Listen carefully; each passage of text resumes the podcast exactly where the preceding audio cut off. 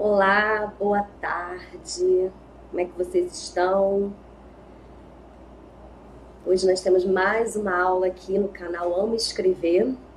Para quem não me conhece, está chegando agora ou está assistindo essa live depois, eu sou Adriane Araújo e eu tô aqui para a gente poder conversar sobre um tema muito discutido para quem está fazendo trabalho acadêmico, seja o gênero que for.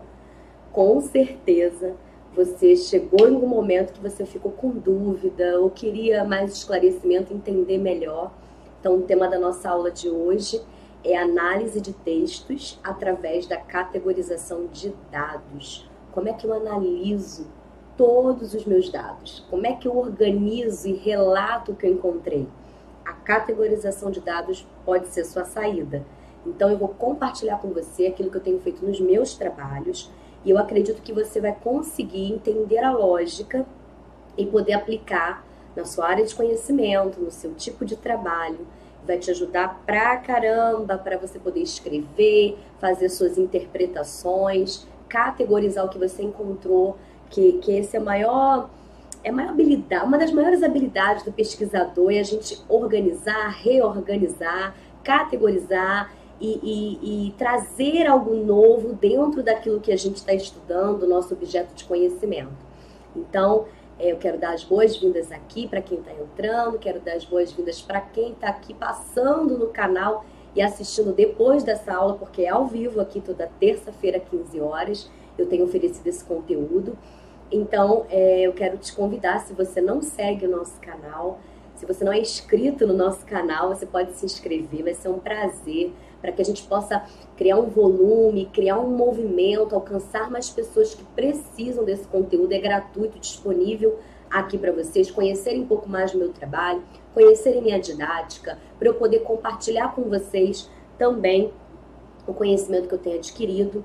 Você que está aqui e conhece alguém que está na graduação, na pós-graduação, ou fazendo algum tipo de trabalho de pesquisa, compartilha, manda para essa pessoa este vídeo e também o nosso canal. Se você gostaria de algum tema específico para você poder estudar, para você poder tirar dúvida na sua produção acadêmica, coloca aqui nos comentários temas e temáticas, objetos de estudo que você gostaria de se aprofundar, ou até mesmo instrumentos de pesquisa, ferramentas, softwares, é, alguma dúvida sobre alguma etapa da pesquisa, coloca aqui, porque o meu maior interesse é atender você, é tirar as suas dúvidas, é poder contribuir com essa rede aí de conhecimento para graduação e pós-graduação, desmistificar, simplificar e cooperar com você, com seu crescimento. Claro, se eu coopero com você, eu coopero com o crescimento é, científico no nosso país, tá bom? Então, ó, tô dando um tempinho para o pessoal ir chegando ao vivo, porque hoje eu atrasei um pouco, deu aqui uns trelelê, mas a gente já resolveu conseguir aqui estar tá cumprindo essa agenda com muito carinho. Uh, e também é, é, para o pessoal ir abrindo aí o computador, pegando aí seu, seu celular no bloco de notas ou no seu caderno. Tem gente que é do, é, é do caderninho, tem gente que é do bloquinho, tem gente que é do computador. Se apruma, porque você vai precisar anotar. Se tiver algumas coisas que você precisa anotar, você faz o seguinte: espera a aula acabar, vai ficar lá no nosso canal aqui né, no nosso canal. Vai ficar gravada essa live. É só você ir lá na playlist live, rever, volta, anota, dá print, faz como você achar melhor. E se você está assistindo depois, dá uma pausinha, anota agora. É muito bom quando a gente está assistindo aula, a gente ter esse processo de criar junto. Enquanto você está ouvindo o que eu estou falando, enquanto você está absorvendo o conteúdo que eu estou trazendo, Vai anotando aquilo que faz sentido para o teu trabalho, aquilo que vai te ajudar a criar essa catarse que você precisa, né? Que é a compreensão, a assimilação das informações, do conhecimento que você vai adquirir nessa aula. Eu, particularmente, ó, tô dando tempinho pro pessoal chegar, eu tenho os meus esquemas de estudo. Isso aqui, gente, são apostilas que eu fiz manualmente, não dá pra ver, né? Tem muita luz, ó, ó tá escrito lápis, tá vendo? Manualmente, de aulas que eu tô tendo. Eu tô me preparando para concurso, né? Então eu fiz um, um me inscrevi num curso. E aí cada disciplina tá aqui, ó. Cada disciplina, cada aula tá aqui catalogado, categorizado. também pode ser. E aí eu vou anotando, junto com a aula, o que, que eu vou entendendo. E o que, que acontece depois? Eu não perco aquela aula nunca mais. Agora eu estou no processo, como eu já estou perto de fazer o primeiro concurso, eu estou no processo de revisão. Então eu, eu visito aqui, revisito, e aí eu vou trazendo de volta essa informação. Então, façam um processo ativo aqui comigo, ativo de construção de conhecimento. Fica só prostrado, ouvindo, observando. Claro, se não for, se não tiver como agora, tudo bem. Pelo menos você vai é, ouvir, também é um canal de captação. É, depois você assiste de novo como vai ficar disponível, reforça para te ajudar. Beleza? Vou beber uma aguinha para a gente começar. Aliás, a gente já começou, né? A gente já está aqui, já estou compartilhando um monte de coisa com vocês. Mas para a gente começar oficialmente a aula. Beber a sua água, como eu fiz agora. Pegar papel, caneta, bloquinho, celular, computador. Vamos lá? Então vamos conversar sobre como que eu agora, né? Vamos supor que você está nessa situação eu já fiz as minhas entrevistas, estou lá com um monte de transcrição dos áudios, dos vídeos que eu fiz, das conversas. Eu fiz observação participante, estou lá com um diário de bordo enorme no meu celular, ou um aplicativo, ou à mão, não sei. Uh, eu já fiz as minhas leituras e fichamentos de não sei quantas dezenas e centenas de textos sobre o meu objeto de estudo, me aprofundei, tá tudo fichadinho, bonitinho e agora, o que que eu faço para levar para a sessão de resultados e muito mais ainda para a sessão de discussões? Bom, quando a gente faz a categorização de dados, que é o que eu quero propor aqui para vocês, é, que é o que eu faço muito, porque eu trabalho muito com texto teórico, também com dados de entrevista, então a categorização de dados me cabe muito bem, então pode ser que te ajude, tá? É, primeiro, eu tenho que entender, parar e analisar o que, que eu vou fazer. Se você tem duas vertentes, os que já fizeram estão lá sem saber o que fazer e tem os que ainda vão fazer. Bom, na minha metodologia, meu processo de análise vai ser categorização de dados. Então você vai fazendo os fichamentos dos textos, leitura, fichamento, de acordo com a necessidade dos seus objetivos de pesquisa, fazendo as suas entrevistas, coloca de maneira bem organizada no seu computador, cria pastas, olha, as entrevistas de fulano, do perfil tal, do sujeito tal, um, observação participante do campo tal, diário de bordo aqui, dos dias tais, dos meses tais, vai tentando organizar da melhor maneira. E os fichamentos também de cada texto, com a referência bibliográfica, porque aí você tem todos esses dados nas mãos e agora você precisa trabalhar esses dados. Na sessão de resultados de um trabalho acadêmico, você traz mesmo a questão do que, que você encontrou. Né? Você até tem sim uma interpretação desses dados inicial, mas não uma interpretação aprofundada e nem uma discussão com a teoria ainda. Isso fica na sessão de discussões. Mas dentro da monografia, professor, onde fica o resultado da discussão? É, é, geralmente, resultados de discussões está no formato do artigo científico. Mas se você parar, se você tem como encaixar isso na monografia, você pode ter um capítulo de resultado na sua monografia e dois capítulos de discussão sobre algum objeto. Ou você pode, em cada capítulo, ter resultados e discussões. Depende do, do delineamento que você vai fazer no seu trabalho, tá? Então, a categorização, ela é mais para o processo, é, é, é, a partir dos resultados, você vai desenvolvendo é, é, essa categorização para essas categorias, que são os resultados desses dados, você poder discutir é, é, com os autores. Então, você pega os dados, os resultados, que se transformaram em categorias e discute com os autores. E aí você vai desenvolvendo seus capítulos ou o capítulo de discussão do artigo científico, tá? Porque são coisas diferentes. Cada trabalho acadêmico é um gênero, tem uma estrutura, né? Então, por exemplo, uh, o artigo científico tem resultados e discussões, mas mesmo assim, dentro do resultado, dentro das discussões, tem sessões e subseções, que é equivalente, né, se eu posso falar assim, a capítulos de um trabalho maior. Monografia não tem assim a sessão resultados e discussões, mas tem os capítulos. E ali você traz os seus resultados e traz as suas discussões. Geralmente, cada capítulo você traz resultados e discussões. Na verdade, cada capítulo você traz toda a estrutura. Introdução, metodologia que você utilizou para aquele capítulo, para aquele objetivo ali, os resultados e a discussão com os autores que você trouxe como pressuposto teórico. Todos os capítulos você faz isso, geralmente é assim, tá? É, então, de qualquer maneira, serve esse processo de categorização de dados para qualquer gênero de trabalho acadêmico, tá? Nesse sentido que eu estou falando, se você tem esse tipo de dados, né? Em formato de textos, por exemplo, é, diário de bordo, é, transcrição de entrevista, um, fichamento de texto, então você pode usar a categorização de dados. E aí você vendo a lógica do que eu vou falar, pensa no que você está fazendo, se encaixa. Se encaixar é mais uma opção, tá? Eu estou falando daquilo que eu desenvolvo. Então eu vou transicionar a tela para a gente poder falar sobre esses pontos que são muito importantes para mim, né, em relação ao processo de categorização. Deixa eu voltar aqui rapidinho para vocês poderem prestar bem atenção em mim. O que, que acontece?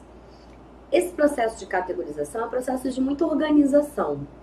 Então é muito importante você ter disponível planilhas, criar planilhas de controle. Então eu vou passar esses seis passos aqui que eu separei e muitos deles você precisa para você fazer os agrupamentos, para você desagrupar, para você interpretar, para você poder organizar as informações, você precisa lançar mão de planilhas. Não sei se você tem habilidade, se não tem, como pesquisador, independente do tipo de pesquisa que você está fazendo, do gênero, você precisa se apropriar pelo menos do básico do Excel. Eu vou tentar aqui disponibilizar algumas planilhas que eu fiz agora dos meus últimos trabalhos, que eu já publiquei, para vocês poderem ver na prática como é, como é que eu faço. Mas vamos voltar aqui para nossa tela. Bom, eu criei aqui, delineei, na verdade, para essa aula, um esqueminha para você poder analisar os seus textos, fruto, como eu já falei, de fichamento, de transcrição de entrevista, de observação participante, diário de bordo, enfim, textos. É, para você poder categorizar esses dados que emergiram dessa sua pesquisa, tá? Para que você possa relatar em forma de capítulos ou em forma de resultado e discussão. Esse é o objetivo, tá? Então, o primeiro ponto que eu trago aqui é, em forma de síntese, retire dos textos estudados, esses textos já falei os modelos, as informações pertinentes aos seus objetivos de pesquisa e organize-os em uma planilha. Traduz, professora? Vamos lá. Eu vou procurar aqui. Ih, acho que travou minha tela.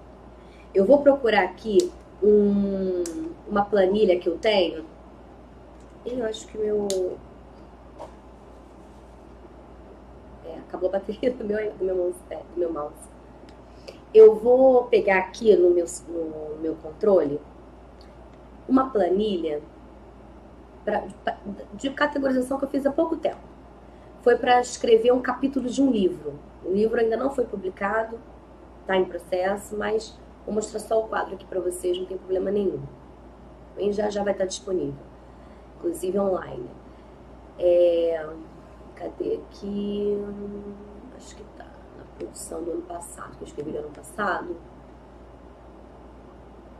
Vamos lá artigo. Orientação.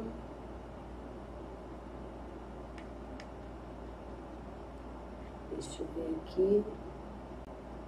Abriu aqui um negócio nada a ver, mas tudo bem. Ah. Ó, não era esse que eu queria mostrar não, mas vou mostrar duas opções. Achei que achei um outro que eu já tinha até esquecido, foi de um artigo que eu publiquei num congresso ano passado.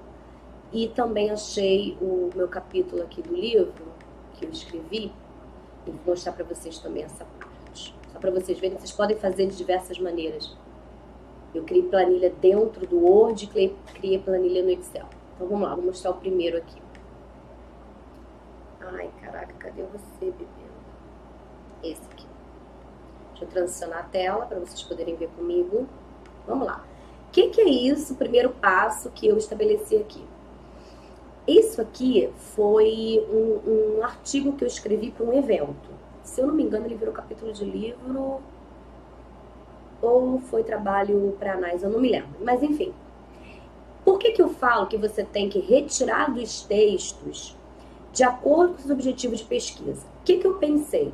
Para eu poder entender o que, que esses autores, é, sobre o meu objeto de estudo, que nesse, nesse trabalho aqui foi, eu estava estudando, eu estava eu tava pesquisando a orientação acadêmica, a produção é, é, acadêmica que, que tivesse falando sobre o ato de orientar academicamente, né? As suas implicações, métodos, tudo que tivesse falando de orientação acadêmica, eu queria, eu estava fazendo uma, um levantamento bibliográfico. E aí, que, que, eu queria nesses textos, de acordo com meu objetivo de, meus objetivos de pesquisa?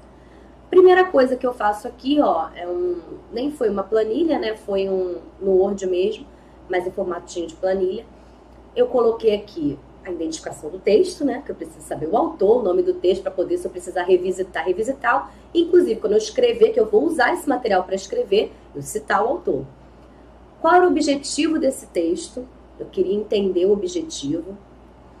O referencial teórico que esse, que esse autor usou. Então, toda vez que ele que eu percebia que as discussões dele estavam indo, é, tinha uma abordagem, tinha um pressuposto teórico, eu trazia para cá para eu poder é, é, é, por isso que eu falo, retire do texto que importa, só que de forma organizada.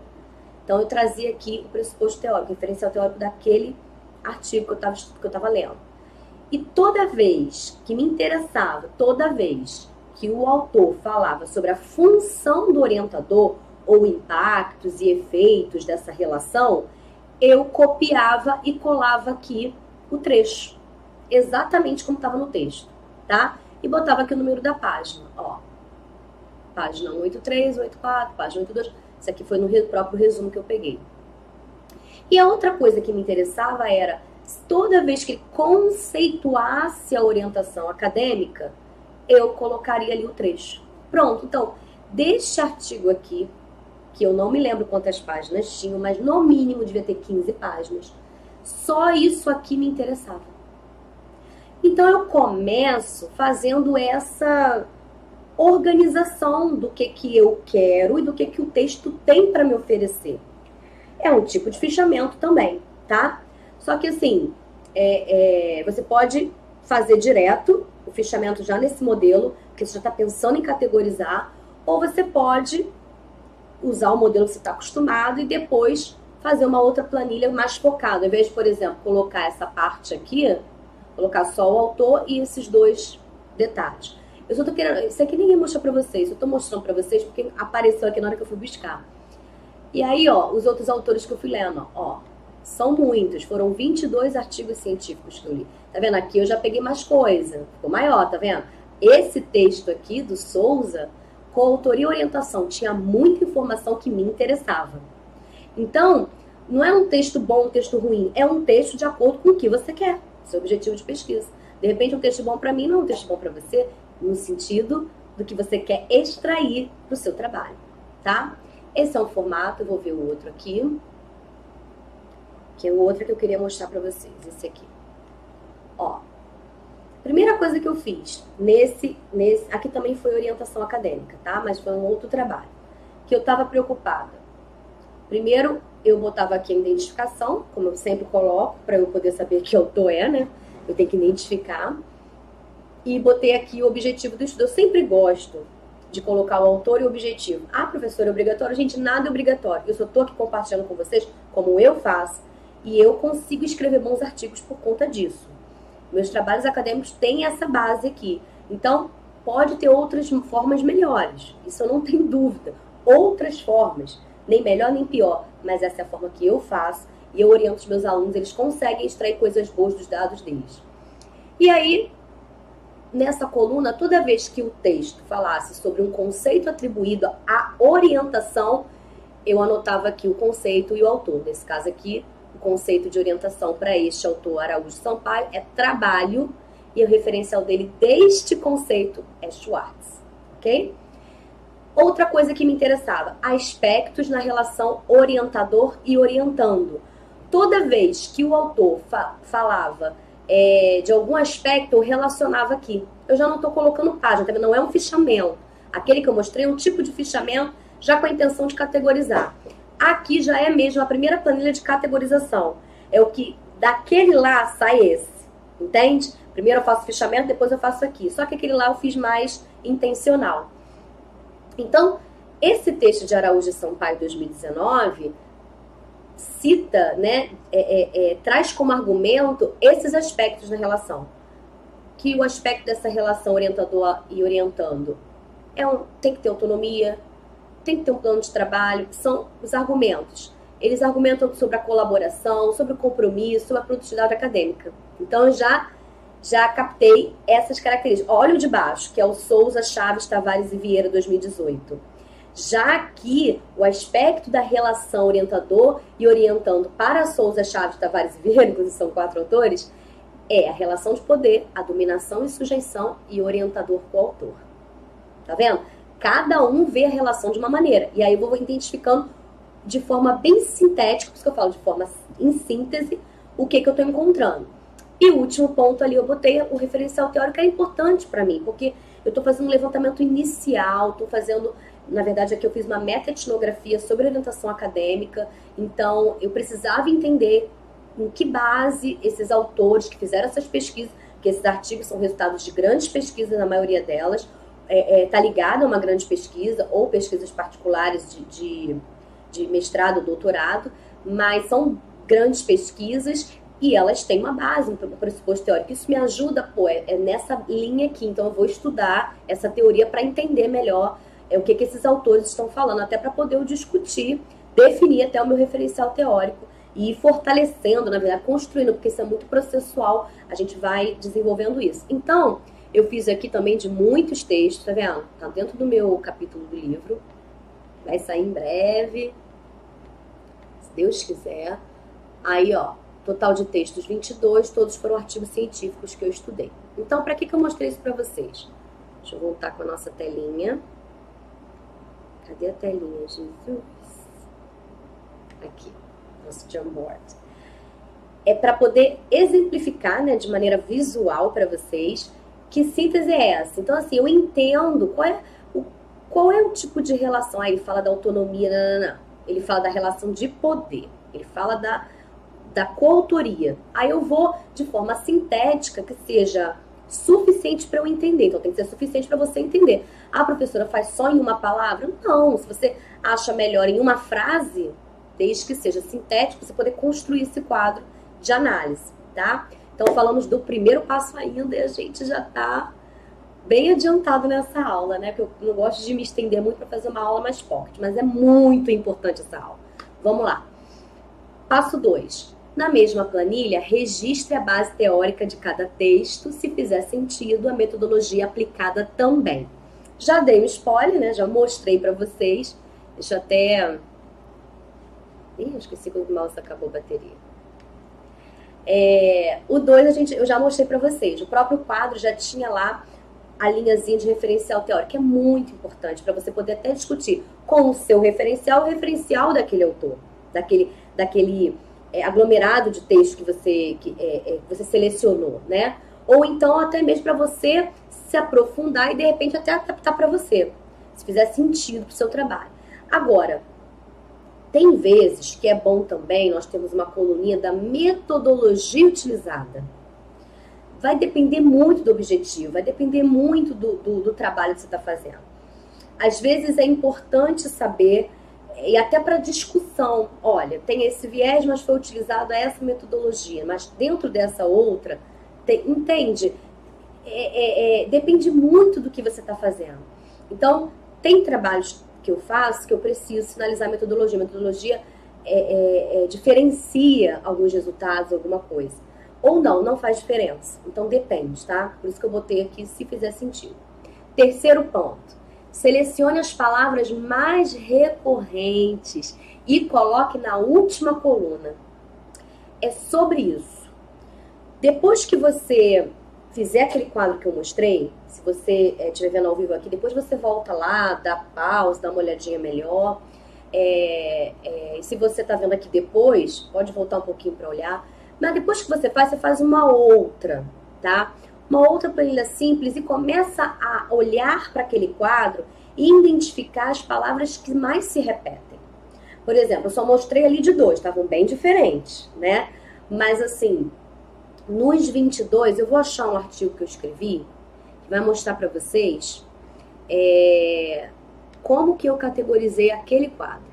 Deixa eu só achar o artigo. Eu acho que foi o do Conedu. Deixa eu dar uma olhada. Capítulo, papel de orientação. Acho que, acho que do Conedu eu utilizei essa base teórica. Deixa eu achar o artigo. Deixa eu ver se eu acho aqui. Aí eu já vou mostrar para vocês. Já vou mostrar para vocês o como que eu fiz essa separação dos mais recorrentes. É, vou usar uma outra base de dados. Foi um outro trabalho que eu fiz sobre processo de letramento, mas vai revelar para vocês a mesma coisa que eu estou falando. Vou mostrar. Foi um trabalho que eu fiz no Conedu. Deixa eu sinalizar ele aqui. Se você quiser também, você pode ter acesso a esse artigo. Deixa eu transicionar para você. Ó, esse artigo aqui já está publicado, então você pode ter acesso a ele. O nome desse artigo é Processos de Letramento Acadêmico na Voz dos Alunos da Graduação. Ó, categorias meta-etnográficas. Eu utilizei a meta-etnografia e fiz categorias de análise, exatamente o que a gente está falando. Então, se você colocar. Eita, que eu fiz. Se você colocar no Google esse, é, esse nome aí, o Conedu já, já colocou nos anais, porque foi do oitavo, já deve estar nos anais. Você encontra esse, esse texto para você poder ver melhor como é que eu fiz esse processo de categorização. E se quiser também, manda um, um direct para mim. Ah, eu tenho uma rede social que você pode se comunicar comigo, pode receber conteúdo todos os dias. Eu, eu, eu compartilho um conteúdo ali na minha rede social, é arroba ama escrever lá no Instagram. Manda um direct para mim solicitando é, é, esse artigo que eu mando, tá? Mas você também encontra no Google, acho que facilmente. Então, deixa eu descer aqui, só para vocês verem. Ó, interpretação dos textos. Eu fiz basicamente a mesma coisa do outro. Tá vendo como é que é um método que eu uso? Ó, aqui a coluna dos artigos, onde eu identifico. Tá vendo? Nesse caso, eu não botei nem objetivo, não era importante nesse momento. Aqui, interpretação dos argumentos do texto. Qual era o principal argumento do Amando e Silva? Não sei se vocês estão conseguindo ver. Amado e Silva e Melo. Letramento acadêmico para a formação de leitores literários com uso de estratégias pedagógicas. Esse era o principal argumento. E qual era a base teórica dele? Street Play e Lay Street, tá? Então, assim eu fiz com todos eles. Peguei aqui no meio qual era o argumento principal sobre o processo de letramento acadêmico, identifiquei a teoria, era importante para mim, aqui identifiquei qual era o texto. Ó, no final, eu tinha todos os textos listados que, do levantamento que eu fiz, do, da metatinografia que eu fiz desses textos. E aí, o que, que eu fiz? Olha que legal, como é que fica legal. Eu categorizei. Eu identifiquei dentro dessa planilha quais as palavras mais recorrentes. Ó, vai aparecer aqui no texto. Ó. Diante do quadro exposto, percebe-se que os estudos estão relacionados porque isso é uma característica da metaetnografia. Isso aí, eu tenho, uma, eu tenho um vídeo no meu canal do YouTube sobre metaetnografia, tá? Se vocês tiverem interesse, vocês podem assistir. Eu também publiquei num congresso, uma palestra, no CAEDU, também está disponível. É, vamos lá. Pois tratam da dimensão da escrita do letramento acadêmico para alunos em nível de graduação. Eu mostro que os estudos estão relacionados. As categorias temáticas que surgem nos textos são as seguintes como é que eu chamo, de que, que eu chamo de categoria temática? Que, na verdade, eu poderia ter colocado até aqui as palavras mais recorrentes que aparecem, que são os temas. Letramento acadêmico, estratégias pedagógicas, práticas de ensino, escrita acadêmica, práticas pedagógicas, escrita científica, práticas escritas, gêneros textuais do contexto acadêmico, leitura e escrita, atividades de ensino, gêneros digitais, reescrita, produção textual e escrita reescrita. Essas palavras mais recorrentes que aparecem ali fazem sentido em relação à interpretação dos processos de letramento. Entende? Ó, tá fazendo um filtro mais conciso. Aí, etapa 5 da metaetnografia, que é traduzir, é, na verdade, interpretar os estudos. Então, para dar continuidade ao processo de interpretação dos estudos, foi realizada uma análise dos significados das categorias temáticas encontradas acima e elas foram reorganizadas por grupos de significado. Ou seja, como eu li todos os textos e eu mesma fichei todos os textos, eu consigo interpretar o, os grupos de significado, ou seja, quando essas palavras aparecem, elas têm um grupo de significado, e é aí que vem a nossa interpretação como pesquisador. Eu interpretei, pelas minhas leituras, pelos meus fichamentos, que escrita acadêmica, escrita científica, gêneros digitais, gêneros textuais, escrita reescrita, estava falando sobre tipos de escrita. E eu interpretei que toda vez que eles falavam de estratégias pedagógicas, prática de ensino, práticas de escrita, atividades de ensino e produção textual, eles estavam falando de práticas. Então havia duas categorias macro dentro desse meu apanhado de, de, do meu levantamento bibliográfico, da minha metodologia, dos textos que eu estudei, da minha revisão sistemática. Existiam duas categorias, tipos de escrita e práticas. Então você faz uma interpretação e resume muito claro. E aí eu falo aqui no texto, eu estou insistindo com o mouse e o mouse não está funcionando. Dessa forma, chegou-se a duas categorias macros, que agregaram o significado de todas as temáticas tratadas estudos selecionados para este trabalho. Essas duas categorias, práticas e tipo de escrita, nortearam o processo de análise das entrevistas realizadas, que serão apresentadas na sessão de resultados desse artigo. Nesse caso aqui, o que, que eu fiz? Eu primeiro me debrucei teoricamente, fiz um levantamento, né, fiz uma pesquisa bibliográfica, na verdade, eu fiz uma meta-etnografia de textos é, é, para eu entender o que que a, a, o campo de, do, da educação estava falando sobre processos de letramento.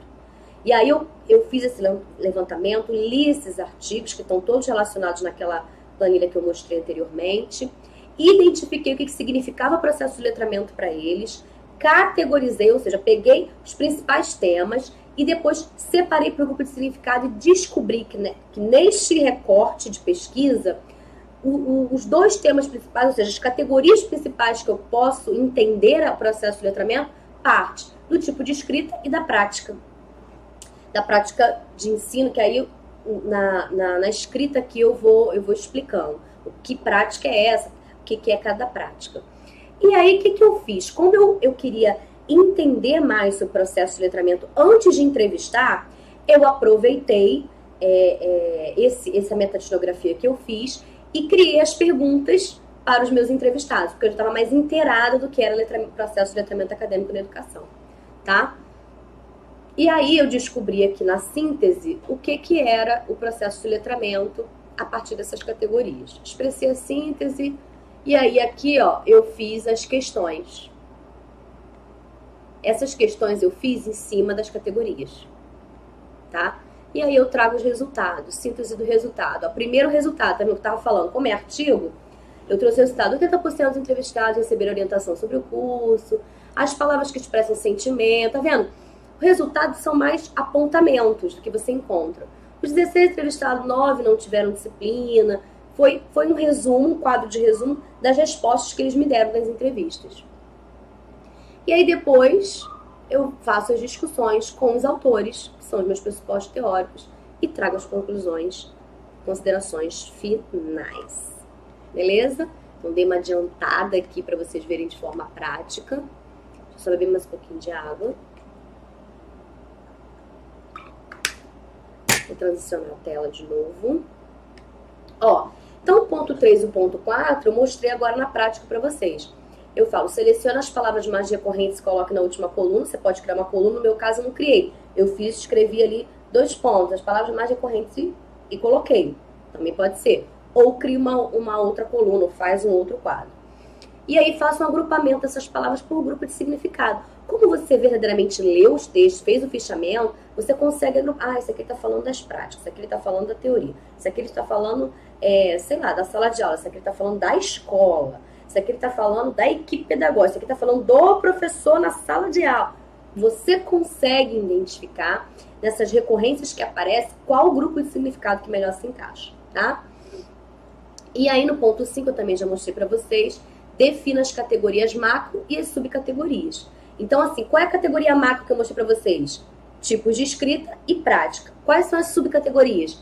Escrita, escrita é, e reescrita, escrita científica, prática pedagógica, essas são as subcategorias. Que você pode escrever também sobre cada subcategoria ou fazer novos grupos. Depende do desenho, eu já fiz várias maneiras. Aí a criatividade do pesquisador, mas você já agora já tem uma ideia de, or, de ordem, de organização, de como você organiza, reorganiza, constrói, desconstrói, mas chega a um denominador comum de forma interpretativa, tá? Dos dados. E ponto 6, escreva o resultado que você encontrou em cada categoria e subcategoria, fazendo subseções. E discuta com seus pressupostos teóricos e as abordagens teóricas do seu estudo. Eu vou pegar aqui o capítulo do livro, que aí você vai, vocês vão ver como é que eu fiz isso aqui dentro desse modelo mesmo. Ó. Deixa eu transicionar aqui para vocês. Voltando para esse exemplo. Ah, já estava transicionada, né? Fico doidinha aqui. Então, ó, é, tá aqui o, o, o, a primeira, primeira categorização que eu revelo tudo que eu extraí. Aí depois, ó, ó, mesma coisa. Mesma coisa que eu mostrei lá. Primeira fase, categorias temáticas que eclodiram nos textos, ou seja, as mais recorrentes, os temas mais discutidos. Aí eu faço a listinha. Aonde eu tirei isso? Naquele quadro. Entendeu? E aí depois, ó, faço o agrupamento das categorias macros, ou seja, pego aquelas afetividades, carreira, dominação e vou encaixando os grupos ficados. Eu entendi olhando para essas categorias iniciais e porque eu li, fichei que existem três categorias macros: acompanhamento, carreira acadêmica e subjetividade. E aí como aqui, ó, acompanhamento, ó, trabalho e gestão que está aqui, o trabalho, gestão Tá vendo? Eu encaixei aqui. E método. Carreira acadêmica. Fala de identidade, novos pesquisadores, genealogia acadêmica. Subjetividade, relação, afetividade, dominação. Então eu criei três categorias e criei três subcategorias em cada uma. E aí como é que eu escrevi? Vamos lá, passar rapidinho. Já trago para as discussões, ó. Lá foi os resultados. Primeira categoria, acompanhamento. Dou uma introdução e falo da primeira subcategoria, trabalho. O que, que eu encontrei? Cada autor que eu encontrei falou: vou dar uma lida aqui inicial. A subcategoria Trabalho traz as discussões de Araújo, Sampaio 2019, Viana Veiga 2010 e Luz 2013. Lembra do quadro? Estava lá naquele quadro, aparece nesses autores a subcategoria Trabalho. Eles nos ajudaram a pensar o que significa o trabalho na orientação acadêmica e a pontuar que tipo de trabalho é desenvolvido na relação orientador-orientando. Logo, Araújo e Sampaio entendem a orientação acadêmica como trabalho. Entende, gente? E aí eu vou construir meu texto. Aí a discussão eu tenho que trazer né, a minha análise crítica. Ó, aí eu falo o tipo de trabalho que o orientador acadêmico desenvolve. É um intelectual, contudo, além de orientar produção de trabalhos, ele também é professor da graduação. E aí eu vou trazendo as minhas discussões. Ó, mudando de subcategoria. 1.2, subcategoria gestão, ainda dentro da macro acompanhamento. Na metodografia desenvolvida, percebemos um tema recorrente, que era a questão da gestão associada à questão da orientação acadêmica. Tá vendo? E assim vai. Quando acaba essa esse, ó, subcategoria método, a terceira, lembra? Aí eu falo a mesma coisa. E aí quando encerra, ó, em suma, antes de ir para a categoria 2, carreira acadêmica, compreendemos que conhecimento técnico e teórico é necessário ao trabalho de orientação acadêmica pois o orientador conduz o orientando nas definições da pesquisa, no projeto de pesquisa e na elaboração da escrita do relatório final. Além disso, ambos precisam desses conhecimentos. Entretanto, o orientador é a parte mais experiente que, através de um método, facilita orientando os processos de definições e de elaborações de sua pesquisa. Tá vendo aí? Na conclusão, eu trago as três subcategorias e eu fecho essa categoria acompanhamento. Aí falo isso, isto é, o método orientador precisa sempre ser flexível, coerente, sensível e cooperador fechei a primeira categoria. Entende como é que eu fiz? Então, é sobre isso que eu tô falando aqui, nesse ponto. Deixa eu botar a telinha certinha. É sobre isso que eu tô falando aqui no ponto 6. Escreva o resultado que você encontrou em cada categoria e subcategoria, fazendo subseções e discuta com seus pressupostos teóricos e as abordagens teóricas do seu estudo. É isso, gente. Então, para você pegar os dados que emergiram do seu estudo, seja é, fechamentos de texto, transcrições de entrevista, uh, observa é, relatórios de observação participante ou diário de bordo, esses textos podem ser analisados neste viés. Você organiza ah, diário de bordo, bota por dia ou por sujeito que você está é, observando ou por campo. Uh, as entrevistas por pessoa que você entrevistou, entende? Vai organizando. Por exemplo, eu orientei uma, é, muitos alunos que, que eram, ah, esqueci o nome, era cadetes, bombeiro militar, e eles faziam entrevistas. Então, gente, eles fizeram um quadro de análise com, com o nome dos entrevistados, ou quando eles não davam o nome, sujeito 1, 2, 3, 4, e fizeram um quadro de análise resumo, fazendo essa interpretação, essa síntese com as respostas. Ah, o cara respondeu um monte de coisa, mas no final, o que ele estava querendo dizer? Está querendo dizer que uma coisa na prática, outra coisa na teoria. Aí bota lá uma frase. Você consegue interpretar os dados e colocar no quadro e organizar e criar suas categorias e discutir depois em formato de discussões, resultados e discussões do seu trabalho ou capítulos, dependendo do gênero que você está trabalhando. Então é isso, ó. Esquema para você analisar seus textos. A proposta de categorização de dados. Primeiro, em forma de síntese, retire dos textos estudados as informações pertinentes aos seus objetivos de pesquisa e organize-os em uma planilha. 2. Na mesma planilha, registre a base teórica de cada texto, se fizer sentido, a metodologia aplicada também. Depende do que você vai desenrolar ali. 3. Selecione as palavras mais recorrentes e coloque na última coluna. Ou separado, como eu fiz, não tem problema. 4. Faça um agrupamento dessas palavras por grupos de significado e você vai criar a categoria macro. 5. Defina as categorias macro e as suas subcategorias, que vão estar ligadas nesses grupos de significado. 6. Escreva o resultado que você encontrou em cada categoria e subcategoria, fazendo subseções, e discuta com seus pressupostos teóricos e as abordagens teóricas do seu estudo. Eu sei que olhando assim, né? Ah, ela fala assim, parece fácil. Mas fazer não é mole. Depois que você se apropria, né? Você estabelece um método para você poder analisar, você fica mais seguro e vai também a cada prática você vai ficando melhor. Eu toda hora vou me aperfeiçoando. Cada, tá vendo? Cada texto é de um formato, mas a lógica é a mesma, né? O método é o mesmo. A gente vai aplicando de acordo com a necessidade daquela pesquisa, tá vendo? Eu utilizei a categorização para criar perguntas. Eu utilizei a categorização para criar capítulos. Então, assim, depende. Depende, mas você tendo essa lógica de análise, tendo esse esquema, tendo é, é, é, esse método, você aproveita melhor os dados que você tem em formato de texto. Eu espero que eu tenha ajudado vocês. Se vocês gostaram dessa aula, se fez sentido para vocês, curte. Se não fez também, curte para a gente poder é, é, atingir mais gente. E aquilo que você não gostou, aquilo que não fez sentido nenhum para você, aquilo que você não concorda, pode pôr aqui no comentário. Olha, professor, eu não concordo com isso, já fiz, não deu certo. Me diz o que, que deu de errado, que eu gravo um vídeo pra você.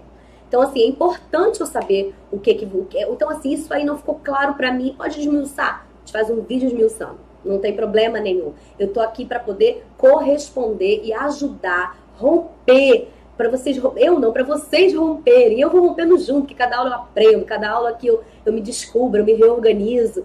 Eu amo, acho que a melhor maneira de, de, de aprender é ensinando. Então a gente fica nesse círculo o tempo todo, a gente é cíclico no processo de ensino-aprendizagem.